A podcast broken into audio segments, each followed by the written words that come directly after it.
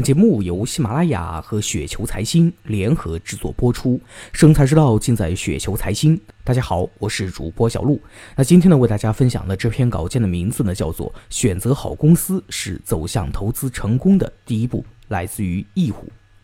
记得十多年前大学毕业的时候呢，那几年我们电子通信类专业比较看好的两个公司呢，是中兴和华为。那据已经毕业在这两个单位任职的师兄和师姐们的反馈呢，工作是挺累的啊，但是收入呢确实相当不错。虽然最后呢这两个公司我谁都没去啊，但是这两个公司的社会影响力呢似乎从来都没有少过，并且这两个公司的经营情况大家也是有目共睹。虽然行业相同，但是差距却是越来越大。具体的咱们就不多说了。究其原因，我想主要的原因呢还是在于体制，具体呢在两个方面。那第一点，有没有一个强有力的灵魂人物？那第二点，有没有一套能够充分调动员工积极性的管理模式？所以我们在选择上市公司进行投资的时候，同样的行业，如果有的公司这两个方面呢，如果都能够满足要求，那么不管这个企业是不是龙头企业，都应该首先选择它。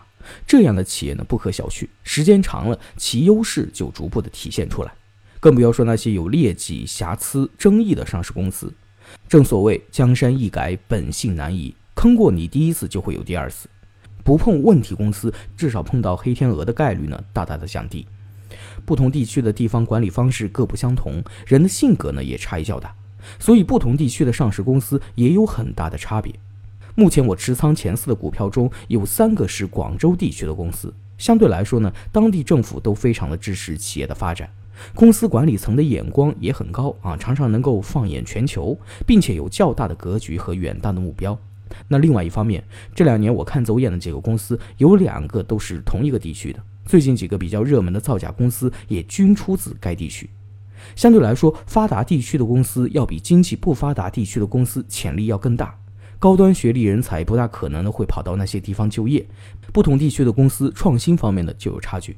其他还有很多方面呢，我就不做赘述了啊。虽然呢，曾经在中字头的股票上呢，我赚过不少，但真心的我再也不想碰国企股了。回忆起来呢，都是一把眼泪啊。管理效率低下是和民企没法比的。有时候一项决策从讨论到落地要经过漫长的等待，有的时候呢，难得营收不错，但是管理费、差旅费、其他各种费用狂增，导致增收不增利。所以，同一类型的上市公司，我会优选非国企公司。那以上呢，只是第一步，也只是迈向成功的第一步。后面呢，还有好多其他功课要做。以后呢，咱们再细细讨论。